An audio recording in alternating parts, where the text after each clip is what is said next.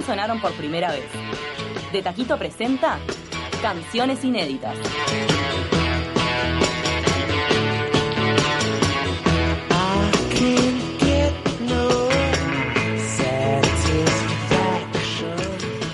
Lo recibimos a él, a Jonah Lemole, músico y productor. Actualmente está mostrando como corte de difusión de su tercer disco Amuleto en formato videoclip el tema Alma Inquieta, rodado en una iglesia por la productora Cadejo Cine.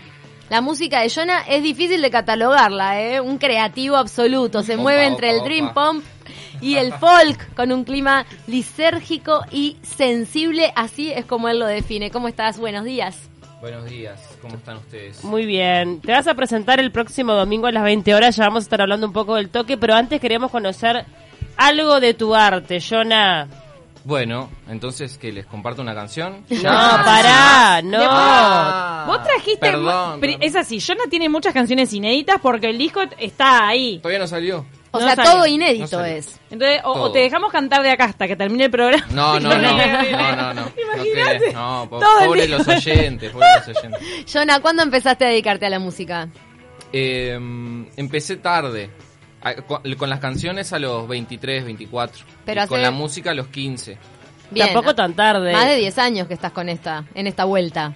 ¿Y, y cómo, cómo fue que llegó? ¿Por eh, tu familia? ¿Alguien tocaba instrumentos en tu casa o, o fue motus propio? Mira, mi familia, eh, mi madre can- ca- cantaba porque ya no canta más y mi abuelo hacía letras de murga. Ah, bueno. Entonces hay ahí como en la familia una, una tendencia musical. ¿Quedó algo de, eh, de la murga en vos? No, Nada. nada. Nada.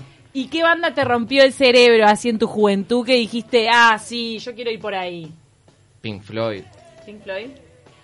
pero hace mucho, ¿no? Y los Guns N' Roses también me encantaban. Me encantaban los Guns. ¿Por qué hablas en pasado? ¿No te sigue gustando? No, los? Guns N' Roses ya no me gustan más. ¿Y qué escuchas ahora? Y ahora estoy escuchando, eh, bueno, a ver, Nick Cave, que vino el año pasado a la, tra- a la, a la trastienda, estuvo buenísimo, tremendo show. Y después estoy escuchando una artista nueva que es australiana, que se llama eh, Julia Jacqueline. Eh, ¿Qué más? Aldis eh, Harding. eh, artistas nuevos, básicamente. ¿Te gusta lo alternativo? Me gusta lo alternativo. ¿Por sí. qué? ¿Por qué? Porque es alternativo. Por ¿Te identificás con esa movida, con esa comunidad también que se está formando acá en Montevideo de músicos, ¿no? Que, que se mueven como por fuera del circuito comercial masivo. Sí, digamos que sí. O sea, me tocó, no lo elegí. No Igual te opción. gustaría de repente llenar estadios. Yo creo que a todos les gustaría Sí. llenar estadios. Y sí. ¡La cara de loco que pone! Contanos cuándo empezaste a, espejo a componer. ¿De cuándo, de, de qué momento es tu primera canción? ¿Cuándo empezaste a componer? Y a- ahí, Ahí a a, los los 20, 15. ah, no, a los 23. A los o sea, a los 23 15 empezaste con la música. con la música, batería, instrumentos. ¿Y Bien. le cantás al amor, Jonah? ¿Le escribís al amor? Sí, le, le escribo mucho el amor. Igual últimamente estoy abandonando como la idea romántica de eh, del amor. ¿Por eh, qué? ¿Por concepto. decepciones amorosas? No. No, no, no, por Madurez. Por, por madurez, por madurez, sí. Claro, el amor desde un, Desde un las enfoque mil más formas amplio, del amor. capaz. Está muy Las bien. mil ¿Cómo? formas del amor. Está bueno eso. Está bueno. Que el, el amor de diferentes cosas. Y sí, a diferentes cosas y... Él dijo, estoy abandonando el amor romántico. Ese es el que estás soltando de alguna manera. Ese es el que estoy soltando, sí. Está sí. muy bien. Contanos cómo conformás tu banda, porque vos no estás solo. No, eh, la banda es una banda mm, que está conformada por Martina Garrido en batería, Fede Ravera en guitarra eléctrica, Viviana Stañaro que hace voces y teclados y Martín Buquete en bajo. Es una banda bastante convencional, digamos, de rock convencional, ¿Dónde lo- alternativa. ¿Dónde los conociste?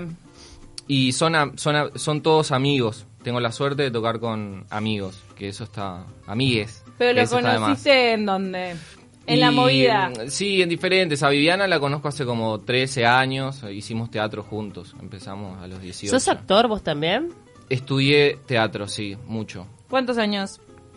Y a lo largo de, de mi vida, capaz que 6, 7 años. Ah, bastante. Es un montón. ¿En Es un dónde montón. hiciste una carrera? Y se podría decir que sí, hice la EMAE, que es la escuela de Mm. Maldonado.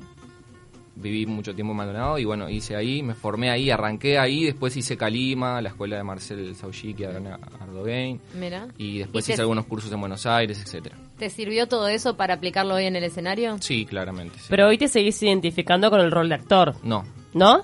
no, no, no. ¿Lo dejaste de lado 100%? No 100% no, porque el teatro siempre, al que hizo teatro está ahí, pero ahora me identifico mucho más con la música, o sea, soy músico, me dedico a esto. Y, Vas- y soy cocinero también, que es...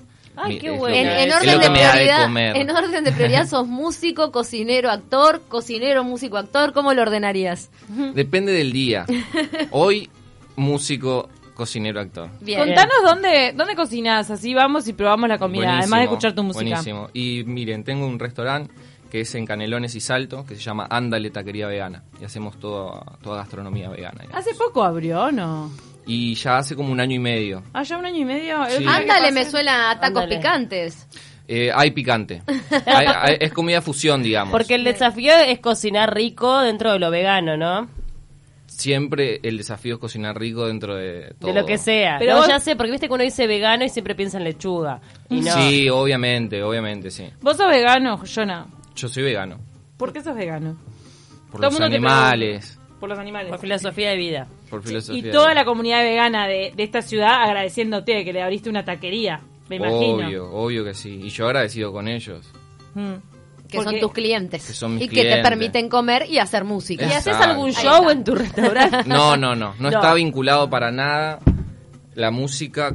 O sea, mi rol como cocinero ejecutivo, empresario y músico están Separado 100%. separadísimos, 100%. Hablemos un poco del videoclip que le llamó tanto la atención a nuestra compañera Camila Civils porque está realizado dentro de una iglesia. Me encanta. Divino. Gracias a la gente de la iglesia de mi barrio, de la comercial, que, que nos alquiló la iglesia. Es la de San... San... La de la comercial, queda sobre... No, pará, mira, está poniendo cara de que no sabe el nombre de la iglesia. Exacto. Horrible, te va a caer un rayo en No este hay momento. cámaras. Pará. Y lo y la ¿Cuánto comercial te, de la cuánto calle te cobraron? No, no, la no. calle- Barrio La Comercial. Ay, no, ¿Cuánto te cobra una iglesia como locación? No puedo dar datos. No, No puedo puedo dar datos. decirlo, Pero no, puedo decirlo. ¿Podés decirnos si más o menos caro Sí, que otro tipo de locación? ¿Cómo? Más o menos caro que otra locación similar. Sí, más o menos. ¿Por qué Ah. querías filmarlo en, un ca- en, una, en una iglesia? Porque mm, cuando hice el tema, cuando lo compuse, siem- se me venía como esa imagen de misterio, iglesia. El tema ya me pedía como... eh, eh, me pedía eso. Entonces hablé con esta gente de la productora, que eh, Julia Soma es una amiga, y le dije, che, tengo una idea de esto, y había surgido de que había visto un ensayo de, un- de- de danza contemporánea, y había una cruz atrás, y a esta amiga que es bailarina le pregunto, che, le digo, ¿están ensayando en una iglesia? ¿Qué onda?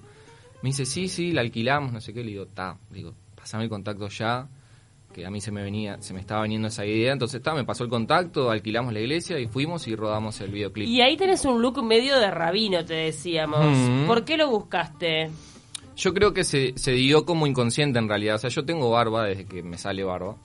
Y me pongo un gorro y ya soy un rabino prácticamente. Y de estos años acá, o sea, me he visto bastante formal siempre en las presentaciones, en los toques. Entonces está... La camisa eh, cerrada con el último botón. eh, sí, es, es natural ya en mí. Pero ¿Sos un militante de la barba? soy un militante de no afeitarme. Ah, por eso. Ah. Me Pero no te la cuidás, onda, viste que ahora hay de todo, hay productos, Sí. No. shampoos, ceras. No, no, no. Ah, ¿no sabes lo que se cuida la No, barba? no sé el que se cuida la barba. Este domingo tenemos un toque en vivo. Antes de ayer fui a la peluquería. Claro, eh, o sea, lo que me están viendo ahora está un poco cuidado. Yo sé que ustedes no lo están viendo en sus casas, pero... Está No, súper cuidado para lo que era. Para lo que era. Se va a estar presentando en el Centro Cultural Terminal Goes junto en una fecha que es compartida con Romina Pelufo y las entradas ya están a la venta en Ticantel o en boletería de la sala. Hoy nos Sí. vas a presentar uno de los temas que vas a estar tocando allí, que son que es inédito. Sí, sí, vamos a estar tocando este tema que es parte del, del tercer disco que va a salir. ¿Cómo se llama? Este, este tema se llama Cuando no tengas dónde ir. ¿Y de qué trata? y trata de... mm, Es una canción alentadora, digamos. Yo no tengo muchas canciones alentadoras, pero esta es como una canción alentadora para mí. Es como más pum para arriba, esperanzadora. Esperanza. Esperanzadora, eh, sí, en, en- en letra y capaz que en rítmica también. un La poquito. elegiste porque tenemos buena onda. Sí, claramente. Estuve estudiando el programa la- apenas me invitó Camila, muchas gracias por la invitación. Por. Dije, ta, tengo que saber a dónde voy a ir. Claro, tengo que Entonces, meterle algo pum para arriba. Pum para arriba, si no- agarré mi repertorio. Lo más pum para arriba que tenía, dije, bueno, esta que tampoco es. Wow. Esto es lo más pum lo más- para arriba. Me Pero encanta. es porque el bajón te, te inspira un poco más que, que el sentimiento esperanzador. Y yo me considero una persona triste. Ah, no. sí, ¿qué soy triste, soy triste. Entonces transmitís más un poco tu estado vibracional. Eh, claro. ¿Pero te te bancás al Exacto. alegre o es el triste que no banca a la gente que está feliz alrededor? No, yo me banco todo. Te lo bancás, me alegre banco te lo todo, me banco Ah, todo. bien. ¿Y por qué se te ocurrió hacer esta canción esperanzadora? ¿Fue un momento que sentías así esperanza o que necesitabas sacarte del bajón? No, este, sí, eh, me encontré con, con la muerte, digamos, ¿no? Viste que a veces uno eh, anda por la vida y de repente aparece la muerte y Cerca. cerca, y entonces ahí es cuando de, la pérdida de algún ser querido Claro, o de sí, ver la, una- la pérdida de, sí, de, de- de seres queridos, o sea, fueron como diferentes muertes en, en poco tiempo y, y te hacen caer en cuenta de que, de que la- de las cosas importantes, ¿no? Que a veces uno está como Dormido. eh, dormido en un limbo que no, capaz que no tiene que ver con, con lo que uno realmente quiere hacer. No, y cuando uno se, Es se- muy filosófico. Claro, no, pero cuando uno se enfrenta a la muerte, ahí es como que recapacita sobre la vida y sabe que todo termina así. Claro, Cuando menos lo esperamos. Y te nació esto de aprovechar un poco el momento entonces. sí, estaba con ese pensamiento ahí y dije, bueno, me gusta hacer canciones, entonces dije, está, voy a... ¿Qué bajo primero? ¿La letra, la música? Siempre baja la rítmica en la guitarra y después voy armando. Todo sí. arranca por un sí, riff. Mm. todo arranca por un riff, al menos en mí. Y después sale la letra. Escuchamos ese riff entonces que, Bueno. se, que se transformó en canción esperanzadora, la más esperanzadora de todo su repertorio hasta el momento. Bueno.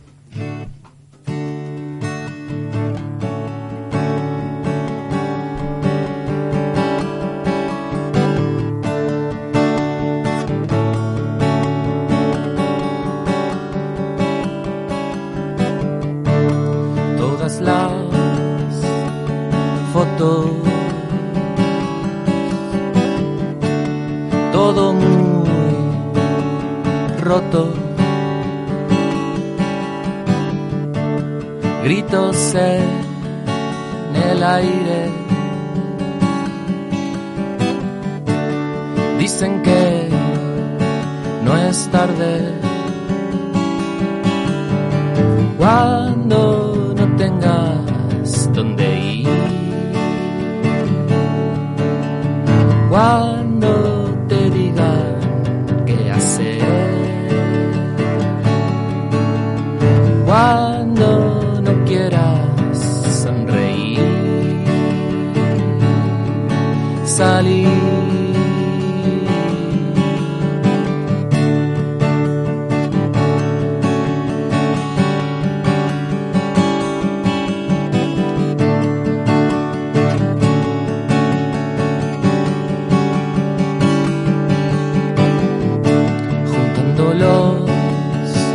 retazos cercano a la muerte. Caes en lo importante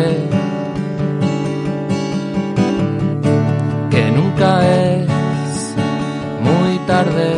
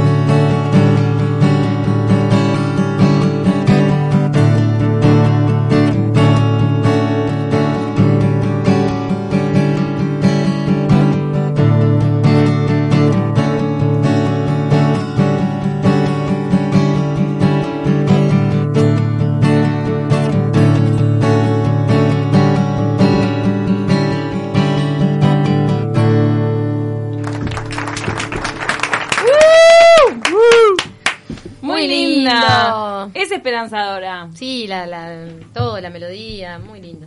Bueno, me, me alegro mucho que, que les guste. Bueno, están todos invitados entonces a escuchar esta y otras canciones, incluida Amuleto, que es el corte de difusión, perdón, incluida Alma Inquieta, que es el corte de difusión del disco Amuleto y que es este rodado en una iglesia que estábamos comentando. ¿Las entradas se tienen que comprar ahí?